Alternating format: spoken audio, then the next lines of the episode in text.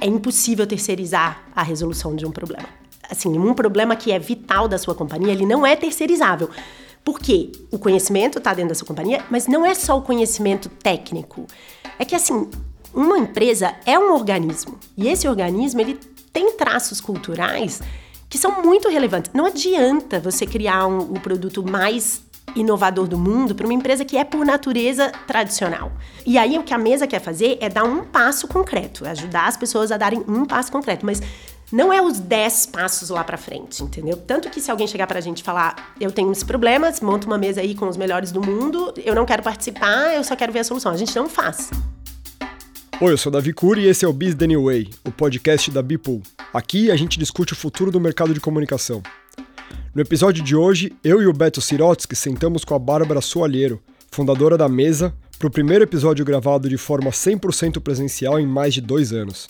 Jornalista, escritora e empreendedora, a Bárbara vem discutindo à frente da mesa problemas de algumas das principais marcas e empresas no Brasil e nos Estados Unidos. Tem muito conteúdo bacana pela frente, então já sabe, pega seu café, aumenta o volume e vem com a gente. Muito bom, primeiro podcast presencial em mais de dois anos. Estou aqui com Bárbara Soalheiro, Beto Sirotsky. Bárbara, obrigado por participar do podcast com a gente. Vou abrir o palco para você se apresentar. Seja bem-vinda. Obrigada a vocês, que alegria. Bom, eu sou a Bárbara Soalheiro, eu sou fundadora da Mesa Company e criadora desse método de trabalho chamado Mesa. Sou jornalista de formação, fui jornalista durante uns muitos anos da minha vida, adoro. E hoje em dia, inclusive, eu olho para a mesa e falo jornalismo puro, edição pura, entendeu? Assim, é, não, não, teve um, um, momento que eu não fazia essa associação. Hoje eu olho e vejo o quanto que tem da jornalista que eu sou nesse trabalho que a gente faz hoje. E é isso, sou mãe de três filhos, atleticana, feliz atualmente. Escritora. Entendeu? Escritora, verdade. Escrevo, sou, sou, autora de Como Fazíamos Sem, que é um, um, livro que eu escrevi lá em 2005. É um maior orgulho, assim, ganhou um jabuti, é, virou parte do Programa Nacional do Livro. Então, todas as escolas públicas do Brasil têm um na biblioteca. Me dá muita alegria até hoje. É muito legal. Eu fiz minha lição de casa e hoje mesmo eu estava lendo o seu livro para minha filha. Ah, que maravilha. Quantos anos ela tem? três meses. Ah, ela não entende ainda, mas ela fica mexendo, ela interage, ela tá, ela tá, gostando. Você sabe que meu filho mais velho tem oito e a idade perfeita para ler como fazíamos sem, ele se recusa. Todos os amigos dele da escola adoram. Então, várias mães vêm me falar: nossa, tô lendo pro João, tô lendo pro não sei quem. E o Samuel se recusa. Casa de Ferreiro. Exato. Bárbara, prazer ter você conosco do Business New Way. Eu sou teu fã. Só queria te pedir um favor para não falar de futebol nesse momento, né? Você é atleticana, eu sou gremista, então a fase a não é tá muito por cima, né? Tá por é, cima. Então Exato. acho que essa pauta Deixa a gente falar, poderia entendeu? A gente ficou tanto tempo precisando nesse momento. não, mas brincadeiras é. à parte, Bárbara, obrigado aí por ter aceito o convite de participar do Business Anyway. É, eu queria que você contasse um pouquinho como é que foi a transição da Bárbara jornalista para a Bárbara empreendedora, empresária e como é que começou a mesa. Massa. É engraçado porque meus pais são empreendedores, assim, então eu acho que eu sempre tive na minha cabeça, assim, uma parte de mim sempre achou que em algum momento eu teria uma empresa. Então, de certa forma, eu acho que eu sempre fui um pouco empreendedora. Mas eu fui jornalista há muito tempo, é, trabalhei na editora Abril. Quando eu era bem jovem, tinha 26 anos, eu assumi a Capricho, que foi uma baita escola, assim, para mim, porque, né, era um negócio muito grande, tinha produtos, tinha eventos, e eu, assim, tava aprendendo a ser editora de revista ainda mas aprendi bastante. É, e aí eu saí da Capricho porque eu fui para a Fábrica, que é um centro de comunicação que a Benetton tem na Itália, e é um lugar onde eles produziam a Colors, que era uma revista a turma da minha idade, assim, de 40 anos, vai lembrar, um, um projeto do Tibor Kalman com o Oliveira Toscani. Cara, começou lá em 93, pra, é, é, o, a, o slogan da revista é uma revista sobre o resto do mundo. E era num mundo pré-internet, né? Então uhum. fazia muito sentido. Os caras mostravam assim, o café da manhã de todos os lugares do mundo, os tipos de corpos, né? Tinha uma coisa muito forte de, dessa diversidade, é, de olhar assim, a, como o mundo é rico, quanto, quanto mais você olha as diversidades do mundo. E a Colors era um pouco a revista dos meus sonhos, assim. E aí eu fui, acabei indo para a fábrica e eu acabei virando editora-chefe da Colors num momento em que tecnologia estava muito próximo ali do quem era o diretor geral da fábrica era o Andy Cameron que é um cara que vem da tecnologia um, um, programador. Então foi um momento em que tecnologia entrou muito na minha vida. E teve uma coisa que aconteceu que foi a gente estava fazendo. Então a gente era uma redação ali de revista né? Então fotógrafos editores é, escritores. E a gente falou vamos fazer um novo site e a gente fez esse projeto, que era muito legal. A gente ia cobrir uma comunidade por semana, 52 comunidades no ano. Era um projeto que custava 50 mil dólares por semana e ia dar um site muito incrível, assim, né? Você ia conseguir ver, assim, muito profundamente o, o mundo. E aí um dia eu fui jantar com um brasileiro, João Wilbert, que, é, que era do departamento de Interactive, e o João falou, cara, que isso, que bobagem. Por que, que o site da Colors ele deveria ser uma um lugar onde você conta qual é o tema da próxima revista e as pessoas mandam fotos daquele tema, porque todo mundo que lê a Colors, na verdade, é fotógrafo que gostaria de publicar na Colors. Uhum. O projeto do João, né? Essa ideia do João custava zero dólares, porque a, a fábrica tinha, tem um departamento de interactive muito, é, né, assim, de gente muito excelente.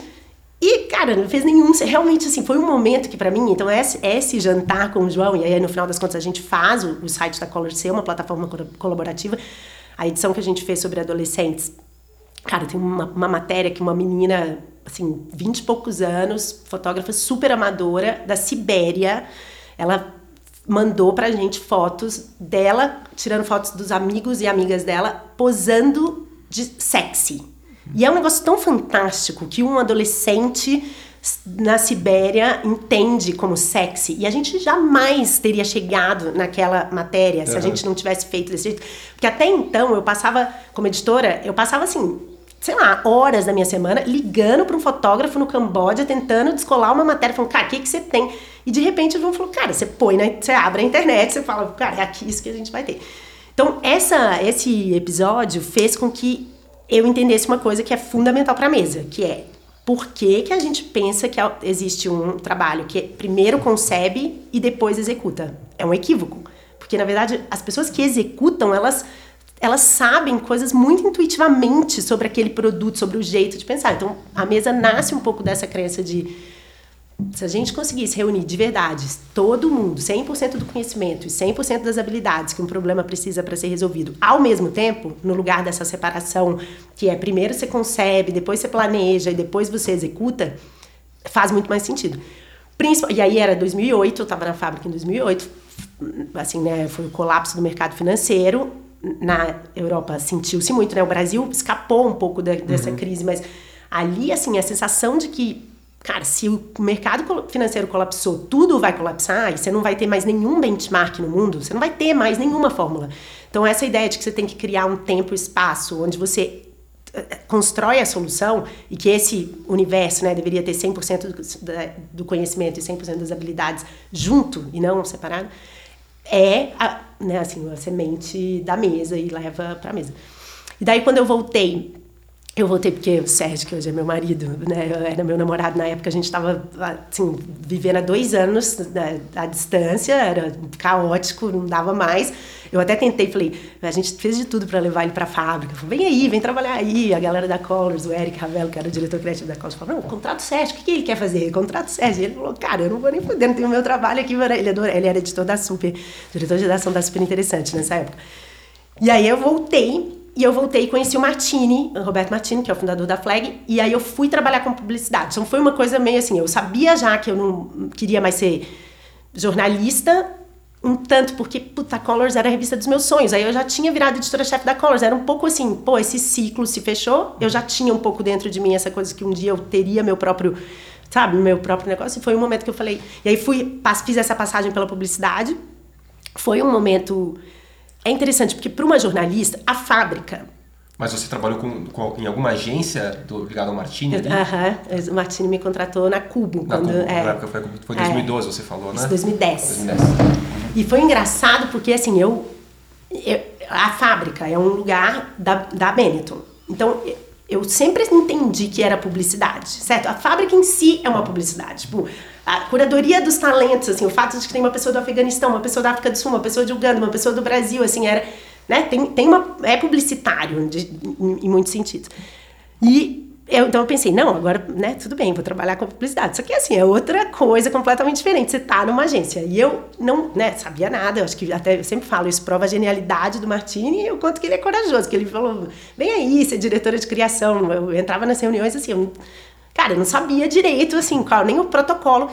Mas tem uma coisa que o jornalismo te dá, que é uma capacidade de ser bem honesto e transparente, certo? Assim, quando você está na faculdade, de, você está lá para escolher a comunicação, os jornalistas, eles escolhem um pouco essa a verdade, a transparência, entendeu? Então, eu chegava nas reuniões e falava coisas tipo assim, gente, esse negócio que vocês estão planejando, você iria? Você, isso aí, que, que tanto de dinheiro que a gente está gastando por uma bobagem. Tinha uma coisa para mim que foi muito que até hoje eu percebo que era ignorância também da minha parte, assim, eu não tinha a menor ideia de como as marcas pensavam, né? Assim, eu era uma jornalista. Mas isso foi bom, porque eu também assim, naquele momento eu entendi o valor que teria essa ideia que eu já tinha começado, né, assim, ali a cozinhar um pouco quando eu estava na fábrica, essa ideia da mesa, ela já tinha aparecido. E aí quando eu fui para publicidade, eu falei, cara, faz muito sentido se eu conseguir reunir todo o conhecimento, inclusive o dos clientes, porque eu lembro a primeira vez eu fui numa reunião, corneto. Aí voltei, fiz uma reunião, duas horas, briefing. Aí quando eu voltei lá para Cubo, aí eu falei, Martini, por que, que eu tenho que resolver esse negócio se eu sei nada de corneto. E a Cecília, que é a pessoa que a gente acabei de conversar, sabe tudo de uhum. corneto, entendeu? Assim, e ele falou: liga para ela, vai lá trabalhar com ela, não tem problema. Ele, né, assim, tinha uma coisa muito de falar: faz aí o que você tá vendo. Que é muito parte do que a mesa faz hoje em dia, né? O cliente senta cinco dias com a gente para resolver o, o, desafio. Porque não tem outro jeito, né? Assim, é, é, e é uma verdade, assim, ninguém sabe mais de corneto do que a pessoa responsável Sim. por corneto. É uma, é uma falácia essa ideia de que ela pode me brifar e contar tudo que ela sabe. Assim, ela pode ser uma reunião de três meses.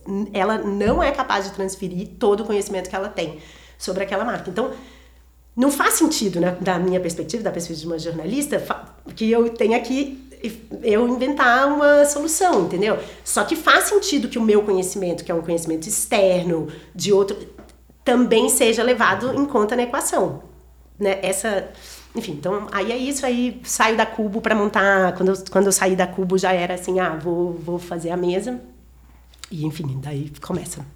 E a, a metodologia da mesa é muito mão na massa e que tem tudo a ver com o Zeitgeist, é todo, todo o universo de startup, testa, erra, faz de novo, MVP, vamos em frente, tá nesse momento. Você acha que 20 anos atrás, 30 anos atrás, a mesa faria sentido, ela existiria, teria sucesso? Cara, é engraçado. É, é, eu acho que a mesa bebe de um lugar bem antigo, assim, que é essa ideia da, do craft, certo? De fazer mesmo, assim, de que, assim, como você faz um, um, violino? Você faz o violino, entendeu? Assim, você faz e daí você. Como você faz um croissant bom? Você não fica anos pesquisando a receita, você faz um croissant, e daí uhum. você vai, né?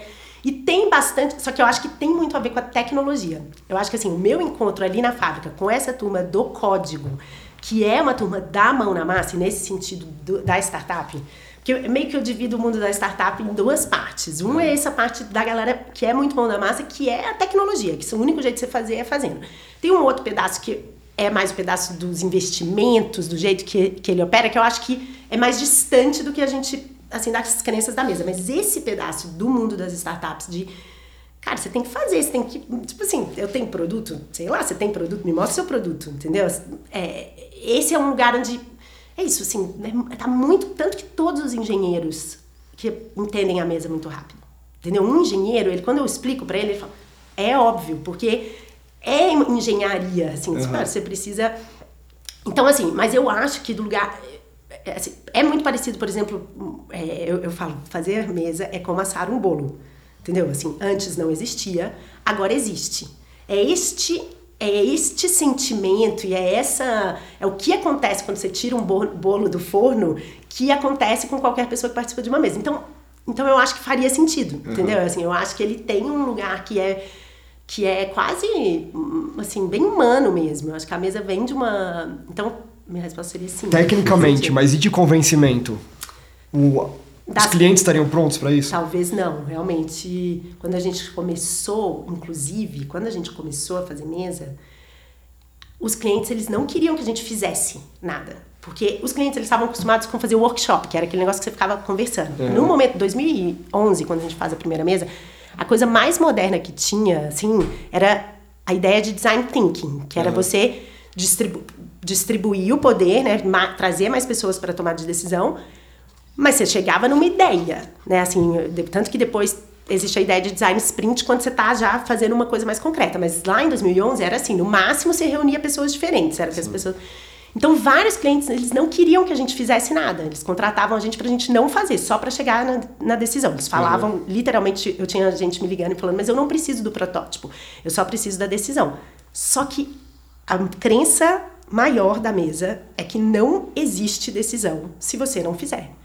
Todas as vezes que você reúne um time para planejar, todas as vezes que o resultado final é uma coisa no computador, assim, um keynote, tirando se for um PNL, porque um PNL é uma coisa bem concreta de se fazer, uhum. é, assim, não é, faz, não é decisão, é planejamento. E são duas coisas muito diferentes. É muito possível que você saia de, tipo, cinco dias planejando uma coisa e que ela não seja executada. Uhum. O que a mesa está tentando fazer é ao fazer algo muito concreto, a gente vai construir uma academia, certo? A gente assistiu um problema, que é qual é a categoria nova aqui no, na indústria de fitness. Você podia passar, você podia ficar aí conversando, debatendo, trazendo especialistas. A gente construiu uma academia. No, na apresentação final da mesa, na sexta-feira, as pessoas treinaram todos os exercícios que estavam escritos, filmados, toda a tecnologia que aquela academia teria que ter estava prototipada. Uhum. E as pessoas entraram e treinaram. Essa academia depois, segunda-feira, começa a operar? Não. Você joga fora, você joga fora o protótipo. Só que as decisões são todas tomadas num lugar muito profundo. Tá. O, tipo, o diretor financeiro sabe exatamente qual é o PNL que ele está rodando. O diretor de marketing sabe exatamente o que ele está vendendo. O diretor de produto, ele sabe exatamente qual é o produto que ele está... Então, para a gente é essa e aí, no, assim, realmente, no começo as pessoas falavam, não quero que você faça. E a gente fazia. A gente fazia no paralelo. Até hoje, de vez em quando, a gente entra em mesa que o cliente está falando que o cliente não está vendo o valor do fazer. E a gente fala, cara, eu vou levar um maker a mais porque eu sei. E aí é, é, é brutal a diferença, assim, a transformação de uma pessoa que faz. Sim. E, e é da, do que planeja. Sim. Bárbara, não, a gente é super fã aí da, da mesa. Acho que, o, que talvez se vocês tivessem montado a mesa há mais tempo, empresas como a Capricho poderiam estar de pé até hoje. Né? Será? Isso aí é assim. Não, eu, eu, eu, acredito que sim, porque realmente vocês, o trabalho de vocês é, é, é muito consistente. Você mencionou sobre o envolvimento do, do cliente é, nesse, nesse processo. E a minha, minha dúvida é, lógico que o cliente ele traz, ele tem um conhecimento enorme sobre o seu negócio, isso ele, ninguém vai ter mais do que ele, você reforçou isso mas o quanto que o cliente fazer parte da mesa, ser parte do processo e parte da, seu, da solução é, acaba ajudando no resultado, no sucesso do projeto. Porque a gente trabalha com, com serviços, muitas vezes quando o cliente contrata um fornecedor e o fornecedor faz do jeito dele, cliente às vezes, putz, não gostei. Mas se o cliente está fazendo junto, ele criticar o projeto, em tese também ele está criticando o seu próprio trabalho. Então a minha dúvida é: existe uma predisposição para dar certo porque o cliente está envolvido? Sem dúvida, cara. Eu sempre falo assim: metade da resolução do problema está na hora que o cliente falou, eu vou, eu vou parar para resolver o problema. Nem precisava da mesa. Né? Assim, em alguma instância você pode falar se, se se os donos de problema fizessem isso mais frequentemente, eu vou parar para resolver um problema, ao contrário de eu vou ficar brifando um monte de terceiros para poder resolver o meu problema, porque tem uma crença nossa é que assim é, é impossível terceirizar a resolução de um problema. Assim, um problema que é vital da sua companhia, ele não é terceirizável. Porque o conhecimento está dentro da sua companhia, mas não é só não é só o conhecimento técnico. É que assim, uma uma empresa é um organismo e esse organismo ele tem traços culturais que são muito relevantes. Não adianta você criar um, um produto mais inovador do mundo para uma empresa que é por natureza tradicional. Você, e aí o que a mesa quer fazer é dar um passo concreto, ajudar as pessoas a darem um passo concreto, mas não é os 10 passos lá para frente, entendeu? Uhum. Tanto que se alguém chegar pra gente e falar, eu tenho esse problema, monta uma mesa aí com os melhores do mundo, eu não quero participar, eu só quero ver a solução. A gente não faz. A, uhum. gente, a gente cria soluções que vão ser implementadas a partir de segunda-feira. Esse é o grande... E aí você tem razão, assim, o cliente, ele fica muito mais é, vulnerável mesmo, assim, ele tem que... Ele é, de, ele é dono da... A mesa, no final, é só uma ferramenta para donos de problema resolverem o próprio problema. E essa é, um, é uma coisa que assim, reflete no tipo de gente que diz sim para uma mesa, entendeu? Assim, eu acho os nossos os donos de problema que dizem sim para uma mesa são gente muito corajosa, muito interessante, entendeu? A gente que realmente fala, cara, eu estou aqui para deixar a minha marca, deixar o meu legado. Eu não vou simplesmente, entendeu? Assim, ah, trabalhar. Eu vou resolver um problema, entendeu? Porque dá para você ficar trabalhando, entendeu? Dá para você ficar trabalhando muito tempo. É diferente você falar, não, eu vou parar.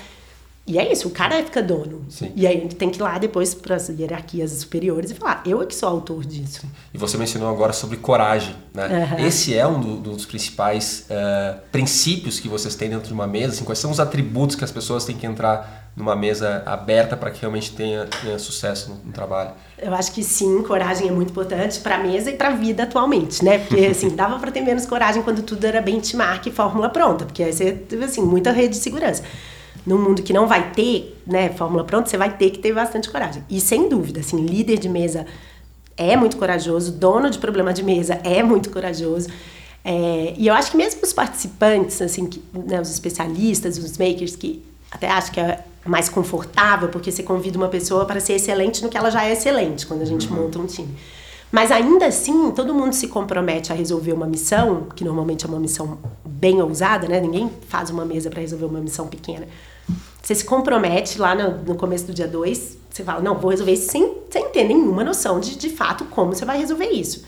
Então tem uma dose de, dessa coragem, assim, mas que para mim é um atributo sim da mesa, mas do, do mundo, entendeu? Meio inevitável.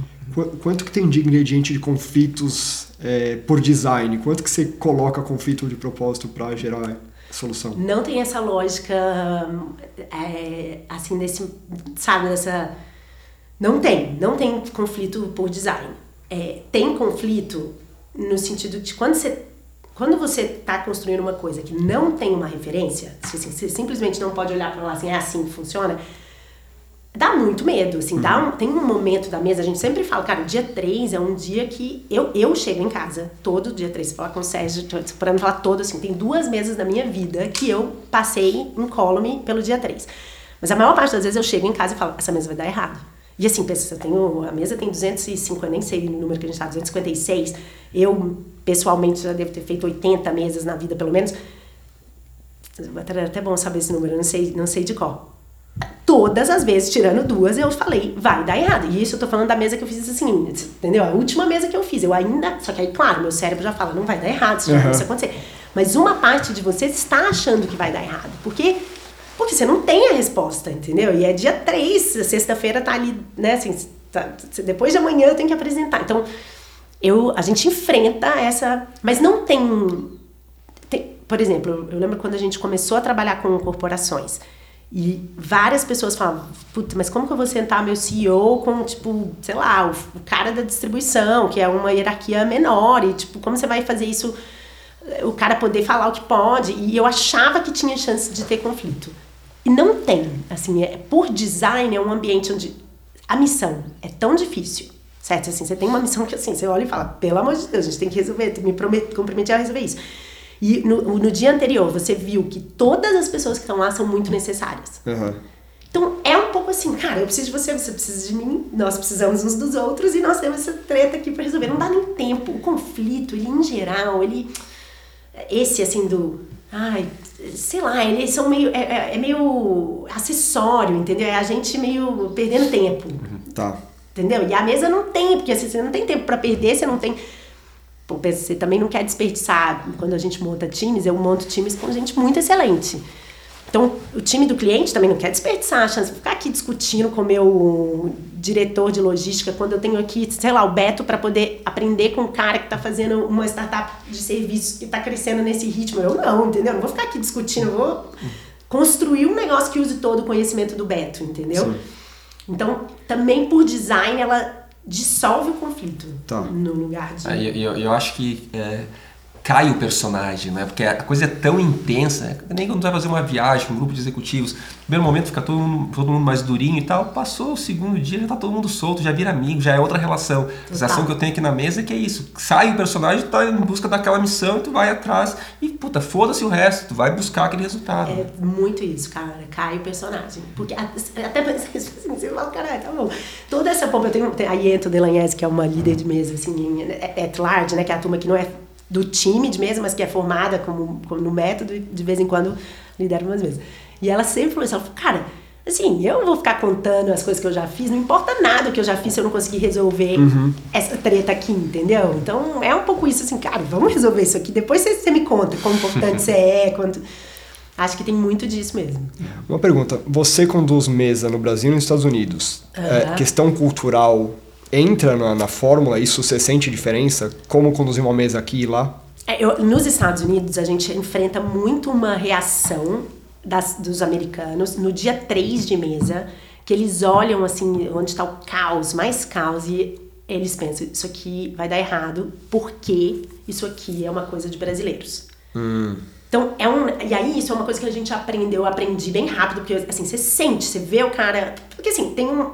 Pô, você sentar num você sentar numa reunião nos Estados Unidos, sendo uma empresa brasileira que está vendendo inovação do jeito que a gente está vendendo. Tipo assim, eu resolvo o seu problema de um jeito que ninguém resolve.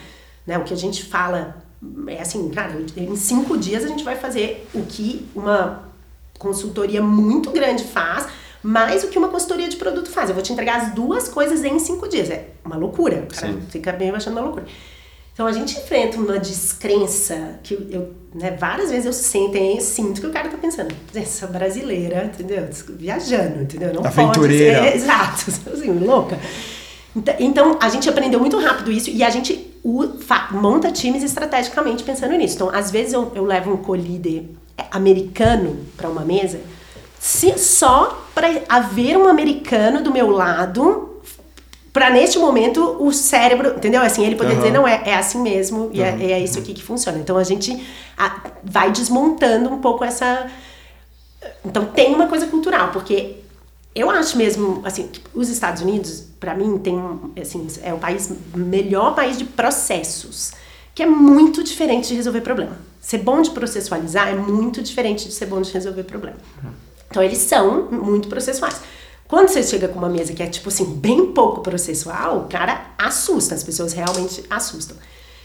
A, acho que a principal, nossa principal dor, assim, até hoje, é quando vem um cliente e fala assim, não, eu preciso saber o que vai acontecer na quarta, às três da tarde, eu preciso do, da agenda inteira da mesa. E a mesa não tem qualquer mesa, mesmo 256 meses depois, ela tem um roteiro de dia 1 um, muito detalhado, as primeiras três horas do dia 2 muito detalhado, e depois é blank total, entendeu? Assim, Para quem é processual, nada. isso enlouquece. Enlouquece. Então essa foi uma coisa muito e aí também teve uma outra coisa do método, que hoje em dia é parte do método que aconteceu, que foi criada em tempo real. Uma, eu estava em Atlanta, falando com um time de Coca. Coca é um cliente muito importante para a gente globalmente, nos Estados Unidos, na Europa, no Brasil. E aí a, gente, eu estava lá, fiz uma palestra e no final uma pessoa levantou a mão e falou assim: mas como que vocês definem um problema? Assim, porque definir o problema é muito difícil. A gente mesmo tem uma. A gente às vezes contrata uma empresa para nos ajudar a fazer o briefing. Eu não, não sabia que isso existia. Então imagina que eu tô lá no meio da sala, um tanto de gente, a pessoa levanta, faz minha cabeça só pensava assim: como assim você tá gastando dinheiro com uma pessoa para fazer o briefing? Para mim foi uma, um, um choque. Daí eu respondi, falei: eu não, na, na nossa perspectiva, essa afirmação não é verdadeira. Não é difícil achar, definir o problema. A diferença é que você, assim, o, o, o segredo é que você tem que falar com o dono do problema. Porque o que, que acontece muitas vezes nas corporações? Você está falando com um intermediário. Aí esse intermediário está te brifando, tá te, tipo assim, porque assim, assim, senta.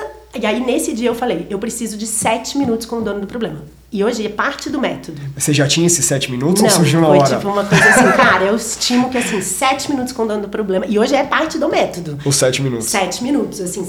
Porque de fato, quando você tá falando. Com, primeiro porque isso me dá muito acesso. Se eu falo para qualquer pessoa, candidato à presidência, quer fazer uma mesa, não, mas eu tô falando com o intermediário. Se eu falo, eu preciso de sete minutos com a pessoa, ela não tem como dar, não. Uhum. Entendeu? Então, assim, ela não tem como negar. Então, a, a gente corta muito caminho falando, cara, preciso de sete minutos. E na hora que você fala com, com o dono do problema, ele de fato consegue te dizer, assim, e ter o tempo também pressiona, né? Ele tem que ele tem, pressiona. Tem e eu sempre falo assim, me conta como você conta para sua esposa, para seu esposo, para seu namorado, seu, como, tipo assim, qual é o seu problema? Me conta nesse nível, porque isso, porque o que, que a gente acredita? Que para resolver um problema você tem que ir pela essência do problema. E não por esse tanto de informação que normalmente um briefing é, entendeu? Uhum. O briefing, minha sensação é que o briefing é uma coletânea de algumas partes do problema, algumas pesquisas que a pessoa já fez, então tem umas partes de solução. Algumas coisas, tipo quando você tem um template de briefing nas grandes corporações, que é assim, a pessoa não sabe a resposta, mas ela se vê obrigada a escrever. Clássico para mim é audiência. Tipo, target do produto. A pessoa, ela tá lá escrito no template dela, que ela tem que contar para a agência dela, por exemplo, quando está falando de comunicação, qual é o target. Só que o diretor de marketing, ele não sabe qual é o target. Uhum. Porque mudou muito a ideia de audiência nos últimos claro. anos. Só que ele escreve alguma coisa. E vários desses processos também que falam, não, a gente tem que passar muito tempo definindo qual é o target. A mesa não acredita nisso, tá? A gente não faz essa andada. A gente fez uma mesa com o Sebrae não tem muito tempo e parte do. É como um órgão assim, público, né? Assim, tem uma dimensão de receber dinheiro público. É, os contratos são muito cuidadosos e a gente tinha que listar exatamente o que a gente ia entregar. E parte da, das listas era uma persona né, do, do que a gente estava criando. E a gente, aí chega lá no dia 4, esses caras, né, um, um, dos caras lá fala, cara, a gente não parou ainda pra fazer a persona essa aqui. Eu falei, cara, fica tranquilo, eu te garanto que na sexta-feira, às 5 da tarde, junto com o que a gente tá criando, a gente vai entregar a persona. Mas essa ideia de que primeiro você define uma persona, ela, pra mim ela é um pouco estrangeira, entendeu? É um pouco assim, não, não faz sentido. Primeiro você cria o que você tem que criar. Aí você vai entender, a partir disso, claro, você tem um problema, você normalmente tem uma audiência, porque, né, é um problema de alguém, mas essa coisa de ficar lá escrutinando. Sim. Enfim. Sim. Já me perdi na minha resposta. Bárbara, deixa é. eu te fazer uma outra pergunta. É, acho que foi em 2020, faz uns dois anos, que vocês abriram a metodologia na mesa para o mercado. Uhum. Conta um pouquinho para nós o que está por trás dessa estratégia, o que, que vocês estão vendo de ganhos e eventuais prejuízos, se é que tem algum uhum. prejuízo nesse, nesse processo que vocês acabam centralizando, vocês passam para o mercado. Ah, é. Eu amo essa história porque no dia foi 2018 que a gente fez uma mesa e essa mesa resultou na abertura do método e 2019 que a gente lançou a mesma plataforma, né? Assim, demorou seis meses para construir. Mas nessa apresentação final dessa mesa que a gente fez para a gente mesmo veio é, o André Alves, que é da Float, que é uma, um, né, uma, um estúdio, uma agência de pesquisas, caras são muito talentosos, e eles fazem, é, eles faziam processos de trabalho, né? E aí, quando ele ouviu na apresentação final da mesa, ele chegou para mim e falou: Cara, que alegria, que agora eu posso falar para as pessoas que eu faço mesa. Porque antes, o que, que tinha acontecido? Ele tinha passado por algumas mesas, ele tinha visto isso aqui é o jeito mais eficiente de trabalhar. E, eu, e ele falava: Aí eu tenho que fingir que estou fazendo outra coisa, mas o que eu quero fazer mesmo é mesa. Então eu amo, porque eu acho que é o que. É, assim, esse é o coração da nossa decisão, que é. É o método mais eficiente que a gente conhece para resolver problemas para problemas que têm dono, tá? Então, assim, a mesa é o método mais eficiente que eu conheço para resolver problemas que têm um dono.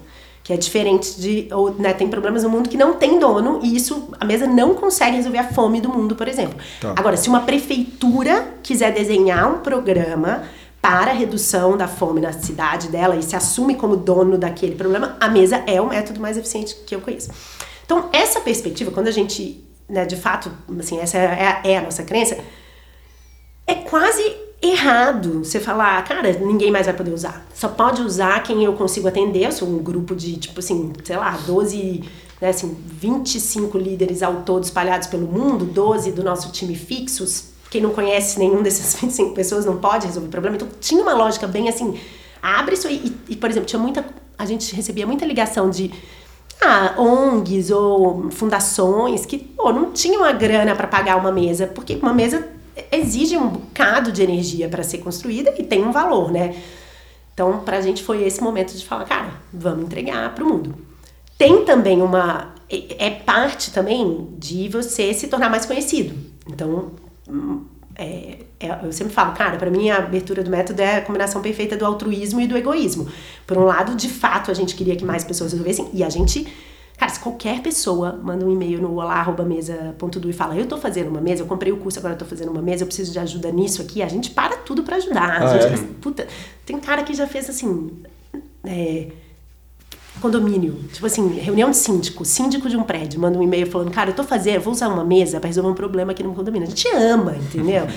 Tem é, uma, uma, professora de uma escola no interior de não sei onde. A gente para para ajudar, fazer curadoria, para explicar. Assim, quantas vezes eu já fui coach assim, entendeu? Coisas, muitas horas de trabalho de alguém que me mandou um e-mail falando, eu estou fazendo uma mesa. A gente quer que isso aconteça. Pra gente é muito importante. Pessoa física. Ah, pessoa física fazendo? É puta, provavelmente eu não pararia tantas horas do meu dia para talvez uma empresa que eu achasse, mas não sei, porque, por exemplo, é, tem um estúdio de design de Curitiba do Henrique, esqueci agora sobre o nome dele, Canucci, depois posso olhar. Cara, ele usa o método mesa, ele vende o método mesa. Ele fala com os clientes dele. Eu uso a Float, hoje em dia, o André Alves, ele fala, eu uso o método mesa. Tá. Eu, às vezes, inclusive, se alguém me liga e eu falo, Cara, não acho que vai ser. Não acho que é uma mesa de mesa company, porque tem um certo valor, porque tem uma certa. É, ah, é um certo dedicação também. Assim, às vezes eu passo para outros líderes do mercado que eu sei que são treinados no método, assim, com alguma frequência. A gente nunca perdeu. Eu, não, eu, a gente perdeu business. Né? Eu falar, a gente nunca perdeu business. Não dá para eu saber, certo? Uhum. Nunca foi relevante Assim, então a ideia de que a gente abriria o método, que era um medo. Porque agora que a gente tem o método aberto, eu, é, é até difícil eu lembrar como eu me senti lá no dia 3 da mesa que a gente estava fazendo. Uhum. Eu falava, mas nem fudendo, entendeu? Isso aqui é meu filho. Tipo assim, como assim? Eu vou entregar isso para todo mundo fazer o que quiser. E as pessoas vão fazer errado. E essa ideia de que as pessoas vão fazer errado. E, e, eu lembro de um, acho que foi o Martini que estava nessa mesa com a gente que falou assim: Não, eu sei que você acha que você está sofrendo porque as pessoas vão fazer errado, mas na verdade você está sofrendo porque as pessoas podem fazer muito certo. É, esse é o ponto. você acha que você. Só que no fundo. Só que, cara, a gente nunca. A gente só cresceu Sim. desde então. Então, assim, a ideia de que, sabe, mas, mas chegou a passar pela cabeça de vocês cobrar alguma parte, cobrar um percentual da mesa? Pra usar a metodologia? É, gente... ou, ou, vocês cobram? Como é que é o modelo financeiro? Porque a, a passar o treinamento vocês devem cobrar, imagino, né? Se alguém quiser, por exemplo, a gente tem um programa que a gente treina líderes de organização. Isso é remunerado. Aí é um, um, um outro curso projeto. pago. É, assim. a gente treinou, por exemplo, dois líderes dentro do Creative Shop do Facebook em Nova York. Tem duas uhum. pessoas lá dentro que fazem mesa para os clientes deles. Perdi cliente? Supostamente perdi. Eu lembro que quando a, a pessoa que me contratou para fazer esse projeto, na reunião, ele falou: Mas o que, que, você ganha? Como assim? Você vai me ensinar uhum. e depois eu vou fazer. E aí eu, minha resposta foi: Porque eu sei que no dia que você tiver um problema assim, que precisa sentar o Mark, você vai me ligar, porque você sabe que ninguém faz isso aqui com tanta frequência, com tanta obstinação, com tantos anos de experiência, entendeu? A gente tem 256 mesas no, na vida, entendeu? O time da mesa, assim, é, o músculo é muito construído. Então, eu acho que a gente até ganha? Você se infiltra nessa organização. As pessoas passam a conhecer a mesa. Existe mesa e eu viro uma referência de alguma coisa. São semeadores da sua credibilidade. Da minha credibilidade. Uhum. Entendeu? Toda vez que alguém está vendendo uma mesa, que não, mesmo que não, né, que não seja mesa company, ele está me vendendo de é. alguma forma. E teve uma, uma mudança muito louca, muito interessante, que foi até 2018, julho de 2018, quando a gente fez essa mesa, todas as vezes que eu vi uma foto, tipo assim, que alguém fazendo uma coisa tipo mesa no Instagram, tipo alguém com envelope de missão, todas as vezes, eu sofria, tipo assim. Eu, eu, lembro de uma vez de ter escrito no. Sabe assim, tipo assim, feito um comentário no Instagram de alguém do tipo assim, isso aí fui eu que inventei, tá? Tipo assim, então pensa, era essa Sim. energia que me despertava. Depois que eu abri o método, assim, acabou, mas acabou de uma hora para outra, porque assim, é isso que eu fiz, entendeu? Eu pedi. Uhum. Então, assim, não foi fácil a transição, esse momento de, de abrir para o mundo. A gente era. Cara, eu falava que não tinha método. Eu falava, não, se quiser aprender, tem que ficar aqui fazendo com a gente. E, e, e, aí, enfim. Mas é, o que eu acho que é muito legal assim é quando desenvolve um produto, uma metodologia que vira sinônimo de categoria. Né? É. Hoje, a gente, a gente vê isso. Muitas é. vezes os, os, os, clientes buscando, ah, isso eu quero um negócio tipo a mesa. É. então tu sabe o que, que é. E aí Exato. vai lá, um outro fornecedor vende e tal, mas puta, acho que quando consegue chegar nesse estágio, é. dá um, deve dar um orgulho, né? É. E aí você perguntou essa coisa, se a gente, a gente pensou em modelar de um jeito que as pessoas pagariam, só que isso exigiria também uma cara, uma estrutura da nossa parte, né? Assim, então eu deixo de ser uma empresa que resolve problemas para ser uma empresa que ajuda Sim, outras pessoas. O business. É, é. E aí a gente é muito apaixonado pro bem e pro mal, né? Assim, tem coisas, sei lá, dá para você olhar assim, só do ponto de vista de empreender, de assim, CEO, a conversa, dá para olhar para a mesa e falar, nossa, esse business deveria ter crescido muito mais, poderia ter crescido muito mais nos últimos 11 anos em termos de, tipo assim, é, faturamento, é, número de pessoas, daria, tipo assim, tem um Daria para ter uma história da mesa em que a gente hoje tem mil funcionários no mundo? Daria. Mas é é louco, porque o que a gente ama mesmo, eu, Juliana Tatini, Lígia Giatti, Ana Kuroc, a turma que, assim, né, o Rafael Quick que tá lá, tipo, há muitos anos fazendo mesa, é resolver problema. E resolver problema difícil. Então, a nossa trajetória, ela é uma trajetória de ir pegando problemas cada vez mais difíceis, mais desafiadores. Então, tem uma coisa do produto crescendo de preço também, porque você vai ficando, tipo assim, é, né, esses dias a gente estava fazendo uma mesa, desenho de uma mesa, é um problema muito complexo, de verdade. Então, é assim, é uma mesa de três dias, aí um dia de teste, daí outra mesa de três dias na sequência e outro dia de teste. É uma adaptação do modelo. É, entendeu? Então é um jeito, porque esse problema especificamente precisa dessa. Tá. E é aqui que tá nosso coração, entendeu? E, e aí a gente olha e a gente fala que a gente é bem feliz com o crescimento que. Assim, esse desenho, ele é um desenho real, né? Nos últimos anos, pô, hoje a gente tem. A gente faz um projeto junto com o BID o Banco Interamericano de Desenvolvimento, que a gente ajuda a resolver assim, como você traz mais segurança para as cidades de pequeno porte na América Latina. E aí a gente senta a prefeita de Pelotas, junto com o diretor de o secretário de segurança pública de uma cidade do Chile e o melhor cara de produto digital e, a gente cria uma solução uhum. para esse tipo de complexidade, entendeu? Que é, é isso, é um lugar onde a gente quer ir ao lugar onde a gente quer tá, quer estar, tá, que é muito diferente desta outra empresa que tem muito volume e, por exemplo, que é uma coisa que a gente poderia ter optado. A, gente, a mesa poderia ser uma agência. Tipo, se a gente falasse, cara, eu vou fazer só desafios de comunicação, da, Só de marketing. Outra, outra escala, né? Dava outra escala. O produto ia ter um, um, valor, né? Assim, a gente teria respondido a uma demanda do mercado que volta meio, pô, vocês não têm um produto mais de entrada? Só que a gente não tem, a gente tem um produto, que é mesa, que você me traz um problema, eu monto um time e resolvo.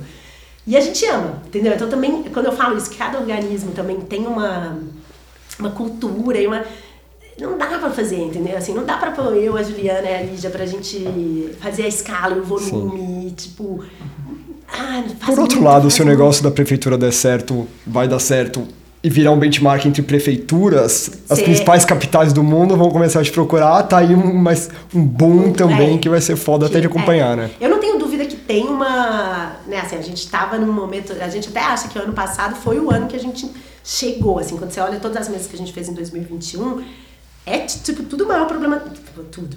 Algumas são problemas, né, desafios grandes, mas de marcas e tal, mas tem muito projeto grande assim de pô, como a gente vai distribuir o dinheiro para diminuir a desigualdade no Brasil, uhum. como a gente, né, assim, os, os projetos de BID, é, a gente, enfim, está trabalhando com uma organização nos Estados Unidos olhando mudança de educação, que é um negócio muito profundo. Então, assim, a gente olhou em 2021 e falou, cara, é isso aí. A gente achava. Então, tem agora um momento, né, assim, talvez de uma expansão. Mas não é uma expansão de mil funcionários Sim. Não, não é, entendeu? Assim, eu não gosto nem da ideia de ter de funcionário. Quero ter 12 funcionários. Eu sempre falo, assim, meu sonho é 12 funcionários. 12 funcionários, 7 minutos resolve a tua vida. a vida, exatamente. Esse é o meu... Ô, Bárbara, nenhuma conversa nos últimos anos passou sem comentar da pandemia e como é. os negócios se adaptaram à pandemia. E a mesa é super presencial, precisa das pessoas estarem lá de corpo e alma. Conta pra gente, você estava contando um pouco antes de começar a gravar, Conta. como foi essa, essa bomba caindo em março de 2020? Pra gente foi uma bomba mesmo, foi isso, né? Tava contando que a gente. Eu, eu tava em Nova York com o time de, né, dos Estados Unidos fazendo uma mesa de 9 a 13 de março. No dia 11 declararam a pandemia. No próprio dia 11, uma menina começou a ter febre. Cara, acabamos a mesa mais cedo, até no dia 13. Era que não tinha, assim, Nova York, cara, assim, você não podia ir pro hospital de jeito nenhum, não tinha teste em nenhum lugar. A nossa, aí eu voltei pro Brasil no sábado. A nossa sorte é que a gente tinha nesse grupo tinha muitos americanos do interior dos Estados Unidos. Então a turma voltou para as próprias cidades e teve um cara que já no dia na terça-feira, é, dia 17 de março, né, se eu não me engano, essa terça-feira, ele manda uma mensagem para Denise, que é a líder de experiência dessa mesa e fala: Eu testei positivo. Eu, eu consegui testar, eu moro com a minha sogra, eu achei que eu precisava testar, eu testei positivo. Uhum. E nisso a Denise já estava começando a passar mal, a gente, enfim, então o que, que tinha acontecido? A gente infectou todas as pessoas que estavam nessa Todas. todas. Tipo assim, ninguém testou negativo, todas as pessoas que testaram, testaram positivo. Algumas não testaram, porque não era possível testar nesse Uhum. momento, né? Eu mesma não testei. Mas depois de seis meses eu fiz um. Eu, eu tive um acidente e aí fiz o exame de sangue e eu tinha anticorpos. Então Tá. eu Você tinha. teve eu também. tinha- eu, eu- eu peguei. E aí pra gente foi muito traumático, porque você monitorar 20 pessoas, assim, cara, a gente tinha, né, um, um participante de 67 anos em Chicago, que assim, não tinha nada que a gente podia fazer. Cara, a Denise ligava pra toda, a Denise doente, ligando pra todos os médicos possíveis, tentando, não tinha nada. Os médicos falavam, fica, assim, você só vai pro hospital se você não estiver conseguindo respirar. E Só Uhum. que Cara, a onda, você começa a falar, eu tô sem ar. Ele, entendeu? Ele, várias vezes ele se sentia sem ar, só que você não sabe o que é sem ar a ponto de ir pro hospital. Foi horrível, É. foi horrível. Então, baita trauma pra gente. A Denise tocando isso, porque eu tinha voltado e de repente a gente não tinha produto, certo? Não tinha. A mesa era presencial. Em março de 2020, eu lembro de estar numa conversa com o Gripe e falar assim, que é um, um- um cara das produtoras ali, nosso. Da Santa. Da Santa, exatamente. E falar, Gripe, não tem jeito, cara. As pessoas não vai dar certo. A mesa, assim, as pessoas resolvem problema porque elas tomam café da manhã juntas. E quando elas tomam café da manhã juntas, elas ficam amigas, elas gostam uma das outras. Vira uma coisa que você começa é, é, né, que você falou, Beto, das pessoas ficarem amigas, e elas começam a querer performar muito bem, porque, pô, é uma coisa assim, eu tenho que performar bem, porque você tá performando bem. Então, isso, eu falei, cara, não tem, não tem, acabou.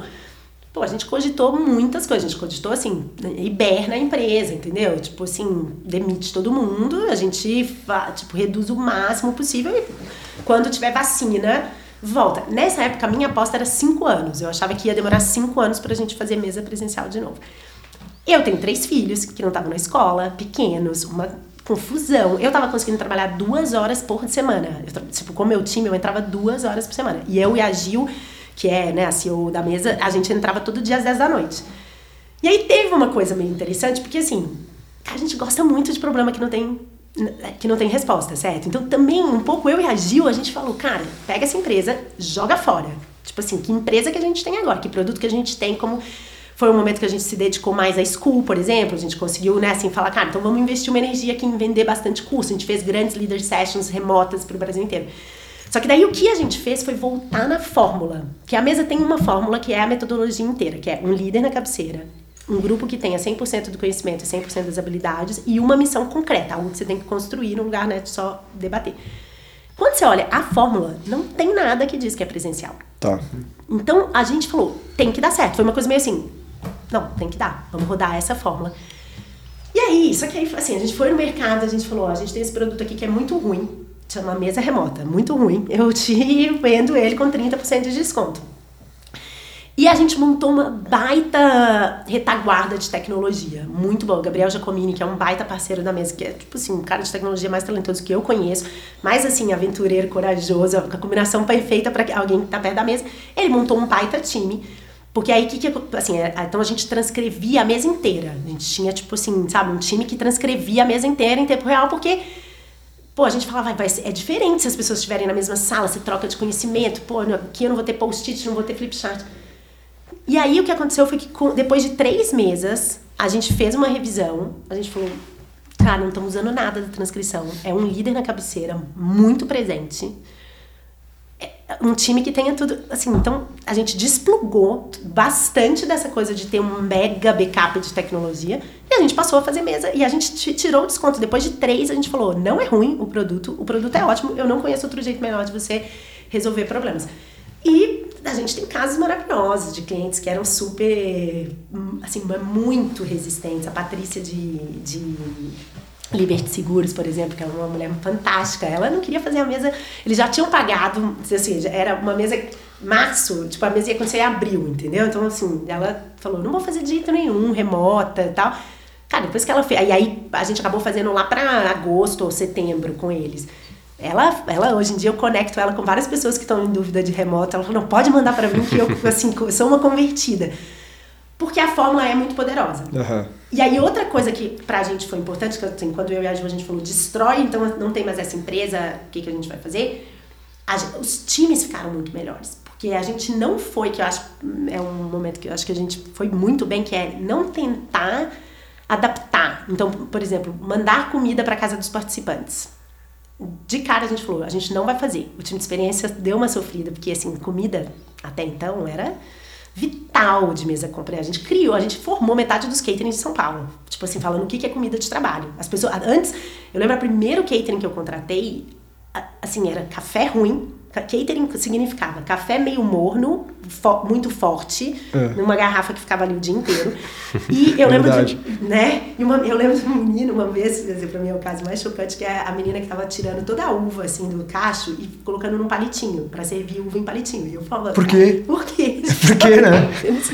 Ela já vem consumível. Foi um bowl de, né? Foi uma cumbuquinha de, de uva ali. Então, foi um pouco traumático, foi um negócio meio assim, cara, não vamos fazer mais. Só que isso nos fez achar. Então, assim, curadoria lá. Hoje em dia a gente trabalha com uma menina, uma motion designer que é, mora no Taiwan. Cara, ela é a melhor motion designer que, assim, de motion. Se você precisar de uma pessoa de motion, assim, é aqui. Então, é. só que como você vai fazer o cliente pagar por uma viagem de uma pessoa da Taiwan, do Taiwan, ele vai falar, acho motion aqui em Nova York mesmo, entendeu? Não Sim. me.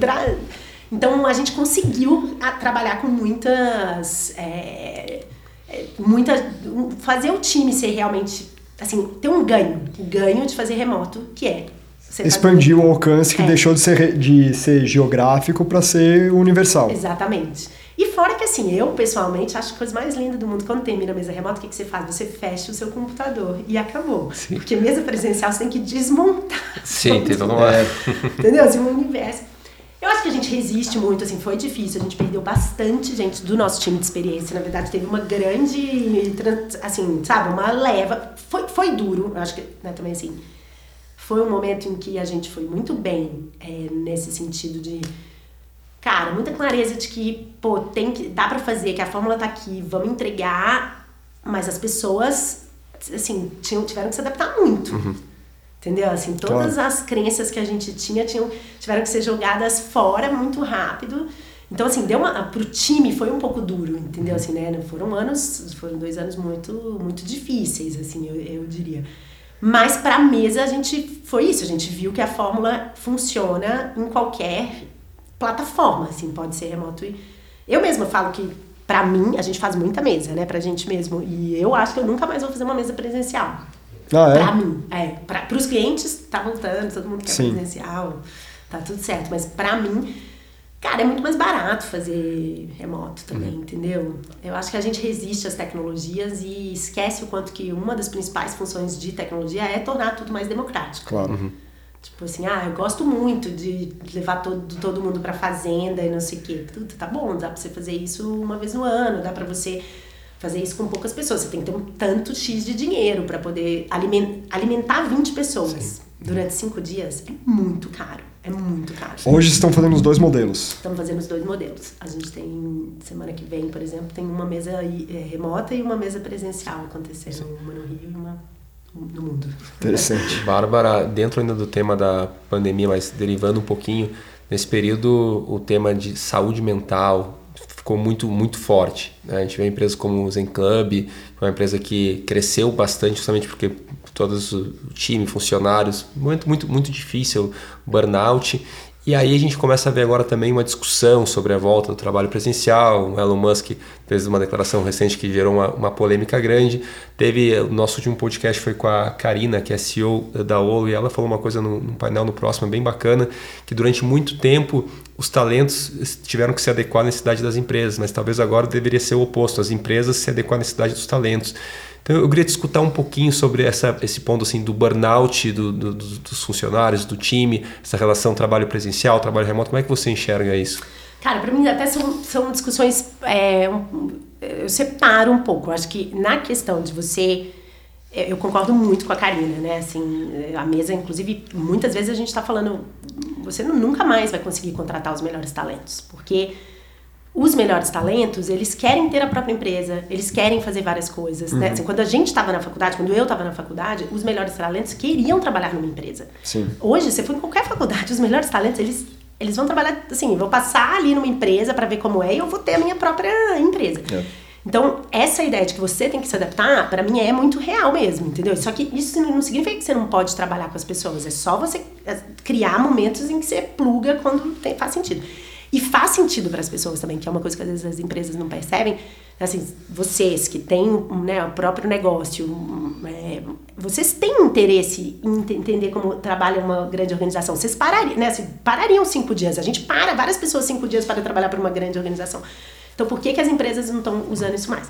E eu acho que isso, indo para a coisa do presencial, né, para as decisões que agora a gente está tendo que tomar, tam, concordo. Assim, você vai ter que Cara, você vai ter que entender que as pessoas estão vendo mais valor em morar em São Francisco Xavier, entendeu? Não por que, que você vai obrigar a pessoa a vir aqui para um escritório em São Paulo, pagar a conta de São Paulo? Assim, não, não, não, na minha cabeça não faz sentido. Ainda que não é uma coisa simples de resolver. Eu, eu acho legítima a ideia de que ao estar junto no escritório, as pessoas aprendem sobre a cultura da sua empresa de um jeito que elas demoram muito mais de forma remota. Então, uhum. é um nó mesmo, na mesa, na empresa mesa, a gente hoje ainda segue bem remoto, é, fazendo o que eu tenho assim querido testar, o que a gente está testando é remoto oficialmente, ninguém é obriga obrigado a estar presencial, mas a gente faz encontros presenciais muito menos focados em trabalho, é sempre trabalho, na minha visão, quando a gente está junto, assim, um time que trabalha junto, né, você acaba falando de coisas, mas assim, café da manhã junto, então vamos almoçar junto, entendeu? A gente tem feito vários momentos assim que a gente promove que as pessoas se encontrem para que elas estejam uhum. juntas, entendeu? É, tá, então acho que esse é, é uma, uma coisa. E aí, eu acho que burnout, cara, é engraçado, porque eu tenho essa visão, é, acho que pouco. Assim, outro dia eu falei sobre isso, alguém falou, polêmica você. Mas a minha, a minha sensação é o seguinte: eu diria que uma pessoa que não está ativamente em redes sociais tem muita pouca chance de ter burnout. Então, a, a conexão entre trabalho e burnout para mim não faz sentido. Para mim, o que, que causa o burnout? Você ficar ativando seu mecanismo de recompensa o tempo inteiro, você ficar pulando de é, assim, atenção, sua atenção ficar pulando de uma coisa para outra, de outra para outra isso, e, e para mim a metáfora perfeita é o computador. Entendeu? Assim, tenta pegar um computador e começar a abrir pasta. Abre essa pasta, fecha essa pasta. Abre essa pasta, fecha essa pasta. Abre essa... Uhum. É completamente diferente de editar um filme. Você, né, assim, então você pega uma máquina e você abre um arquivo, tipo um filme, que é um baita de um arquivo muito grande, que aqui, na, na minha metáfora aqui é assim, nossa, é um trabalho que te dá muito problema, um trabalho que te dá muito trabalho. Se vo, e, o computador tem menos chance de crash, se você está editando um único filme durante uma semana, do que se você ficar abrindo e fechando pasta, abrindo e fechando pasta, abrindo e fechando pasta. E o que eu acho que acontece hoje é essa relação. As pessoas, assim, elas estão numa lógica de atenção muito fragmentada, muito fragmentada. Tipo, elas não param uma coisa para fazer. E isso, realmente, para mim, este é o ponto que causa burnout. Entendeu? Então, assim, a minha sensação quando alguém, né, meus amigos, quando eu tô na mesa do bar, ou quando uma amiga liga e fala, cara, eu tô muito mal, eu tô cara, sentindo um burnout, a primeira coisa que eu falo é assim, cara, tira seu Instagram. Assim, deleta seu Instagram do seu telefone por uma semana e, e me conta se não vai melhorar. Porque, assim, pa, para de entrar no LinkedIn para fazer comment na, uhum. no, no post dos seus amigos. Assim, pa, porque essas coisas, elas ocupam, assim, você dá uma importância, parece importante. Primeiro que parece importante você saber tudo que as pessoas estão fazendo o tempo todo. Cara, é, tem nenhuma importância. Quando você deleta seu Instagram durante uma semana, você entende que, assim, mas não tem nenhuma importância. E aí, pô, a turma do, do, dos produtores de conteúdo, assim, né? Que eu acho que ali, ali é muito. Eu acho que burnout tá. Eu consigo ver, assim, um produtor de conteúdo tendo grandes desafios de saúde mental, porque, assim, você, o seu trabalho é ficar acionando o mecanismo de recompensa das pessoas e recebendo de volta. Cara, todo mundo sabe que, é, que eu fico high, sabe? Você fica. Você, você tá numa. Você posta um negócio, as pessoas começam a reagir, você fica num high, assim, como. E, é, então, para mim, é esse lugar, para mim, essa metáfora do computador é a melhor, assim. Então, eu desassocio mesmo essa, essa, é, essa relação entre trabalho e, e, e burnout e associo muito mais com o mundo que a gente está vivendo de atenção muito, muito fragmentada, entendeu? Essa é a minha sensação.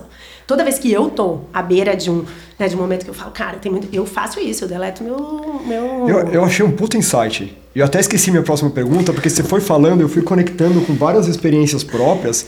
Fala, caralho, faz muito sentido isso. É, eu acho que faz mesmo, cara. Você é formado em psicologia também? Não, Bárbara? mas eu Mas gosto muito tem- de humanos. tem Pô, uma coisa que a mesa. A mesa É, eu ia dizer assim, a, a mesa, tu tem, tu tem a linha freudiana, daqui a pouco tu vai ter a, a linha da, da Bárbara ali, vai desenvolver o problema, vai botar as pessoas na terapia lá e vai com a mesa resolver os seus O Pedro Garcia fala que mesa é, é, é um, é um tipo de terapia. Porque tem uma coisa que é, o que, que a mesa acredita? Que tudo que você precisa para resolver um problema são pessoas. Aham. Então a gente fica muito bom de pessoas, entendeu? Você tem que entender como as pessoas funcionam. E pensa que quando, o primeiro modelo, a gente tem falado disso, mas a primeira mesa, quando eu achei, eu, eu achei que o que eu estava construindo era uma escola. Então existe um modelo de mesa que existe até hoje, que a gente faz muito menos, em que as pessoas pagam para trabalhar. Então eu chamo alguém que é muito excelente, tipo, a ideia é, você, você tá lá no TED, você ouve o Perry Chen, o cara que inventou o Kickstarter, falar, você vai ficar inspirado, você não vai aprender de verdade. O único jeito de aprender com o Perry Chen é se você construir alguma coisa com ele. Essa era a premissa nova, da, da- é, a premissa das primeiras mesas. E aí, então eu, ligo pro Perry Chain e falo, cara, você tem um produto, um projeto que você quer construir, do começo ao fim, eu te dou o time e o tempo. E aí ele fala, tá bom, vamos fazer isso. E eu vendo as cadeiras, tá? Nesse formato, as pessoas pagam para trabalhar com o Perry Chain. E é muito doido.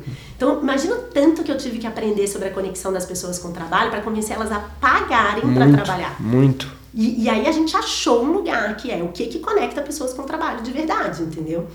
E aí nisso me dá mesmo, assim, é, é a nossa paixão, é o, é humano, entendeu? A gente tem uma piada que quando for ter a quarta guerra mundial, quando os robôs, os robôs versus os humanos, a mesa vai ser a- o organismo que constrói um time de humanos para ganhar dos robôs. Do? Ainda que eu seja fanzaça de tecnologias, acho, acho inclusive é, interessante como a gente separa, né? Assim, a ideia de que as tecnologias elas são pouco orgânicas, só que elas foram todas criadas por seres humanos, É. então elas são por natureza orgânicas, sabe? Exato. Boa, muito bom. Qual que é a última pergunta, Beto? A gente tem uma pergunta clássica, Bárbara, que é sempre no final do, do episódio. A gente, o nome do nosso podcast é B is the New Way. né? E a gente pergunta para os nossos convidados se o B é o novo A. Não existe uma resposta pronta, cada um tem a sua interpretação.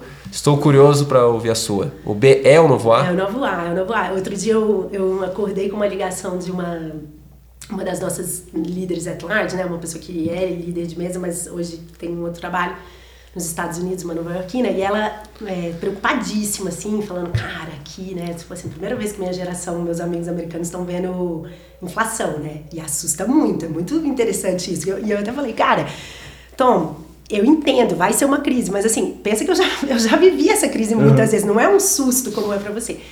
E aí ela tava falando, né, falando, mas que, como você acha pra mesa como vai ser? E eu falei, cara, eu acho que na verdade a mesa é uma resposta neste momento, né? Porque num mercado consolidado como os Estados Unidos, a gente é mais barato do que uma consultoria super tradicional, entrega muito mais e, a- e as pessoas vão elas vão ter que apostar mais, né? Porque hoje em dia ainda tem uma resistência. Fala, Cara, vou dar meu dinheiro na mão desses brasileiros. Aí, de repente, quando você não tem mais o dinheiro no mercado, né? Como nos Estados Unidos agora, você vai ter uma mega retirada de dinheiro por causa dos juros altos.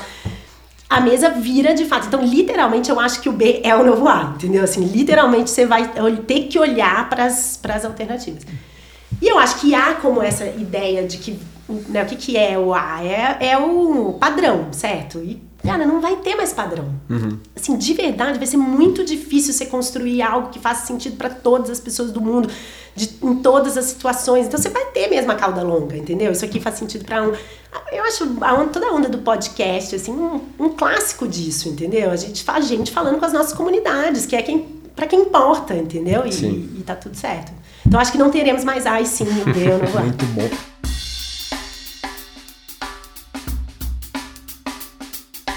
A gente costuma encerrar com essa pergunta, mas dessa vez a gente vai dar a oportunidade de um ouvinte nosso fazer a última pergunta, a pergunta bônus para Maravilhoso. você, que talvez até conecte um pouco com essa sua eh, parte final da resposta. Eu vou tocar aqui e a gente põe a vinhetinha também na gravação. Olá, Bárbara, tudo bom? A pergunta que eu quero fazer é a seguinte: nesses anos todos de trabalho com comunicação, você vindo do impresso, você viu o digital chegando, você foi protagonista né, nessa, nessa transição. Qual foi a maior, assim, a, o maior impacto que você percebeu em relação ao digital, né? Contrastando aí com, com a mídia impressa, eu acredito que velocidade é uma coisa que a gente viu acontecer, né? Que tanto para quem produz pra, ou para quem consome.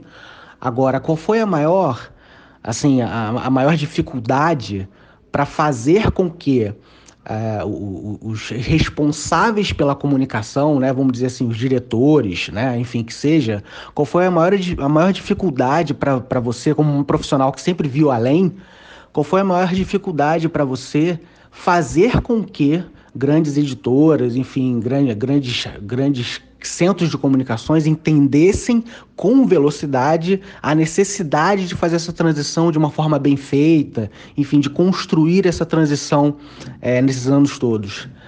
É, acho que seria isso a minha dúvida.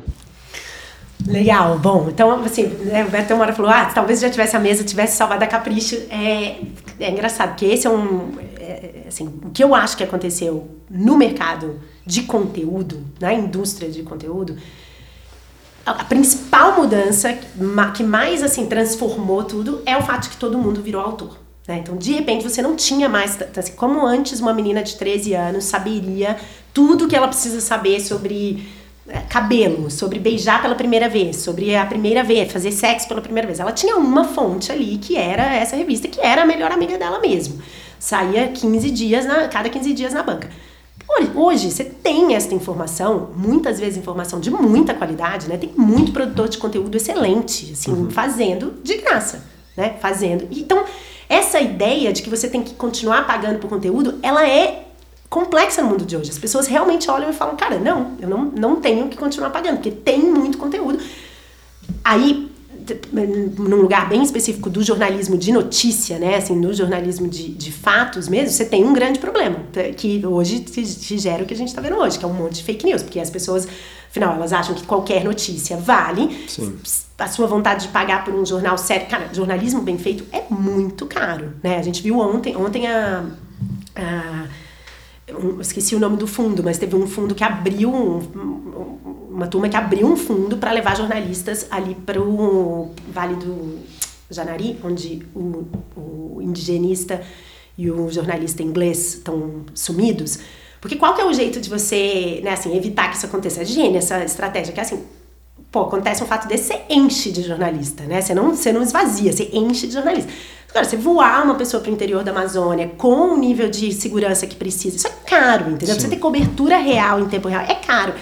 E a gente não quer pagar. A gente hoje em dia não, não quer pagar. Assim, eu que sou, cara, sou jornalista de formação, é difícil para mim falar, não, eu vou sim gastar não sei quanto. Eu, eu pago algumas. É, alguns produtores de conteúdo, mas menos talvez do que eu deveria se a gente quiser realmente ter uma imprensa livre, uma imprensa.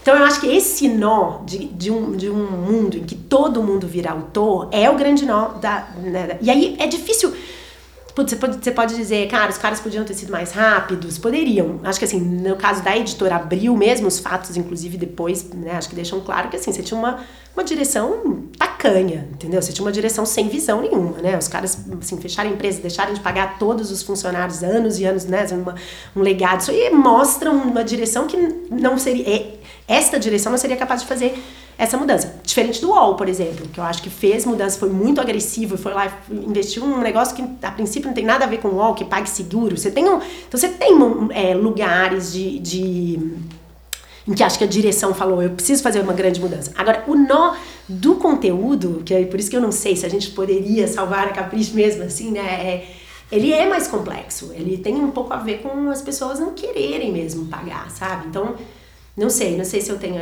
essa resposta.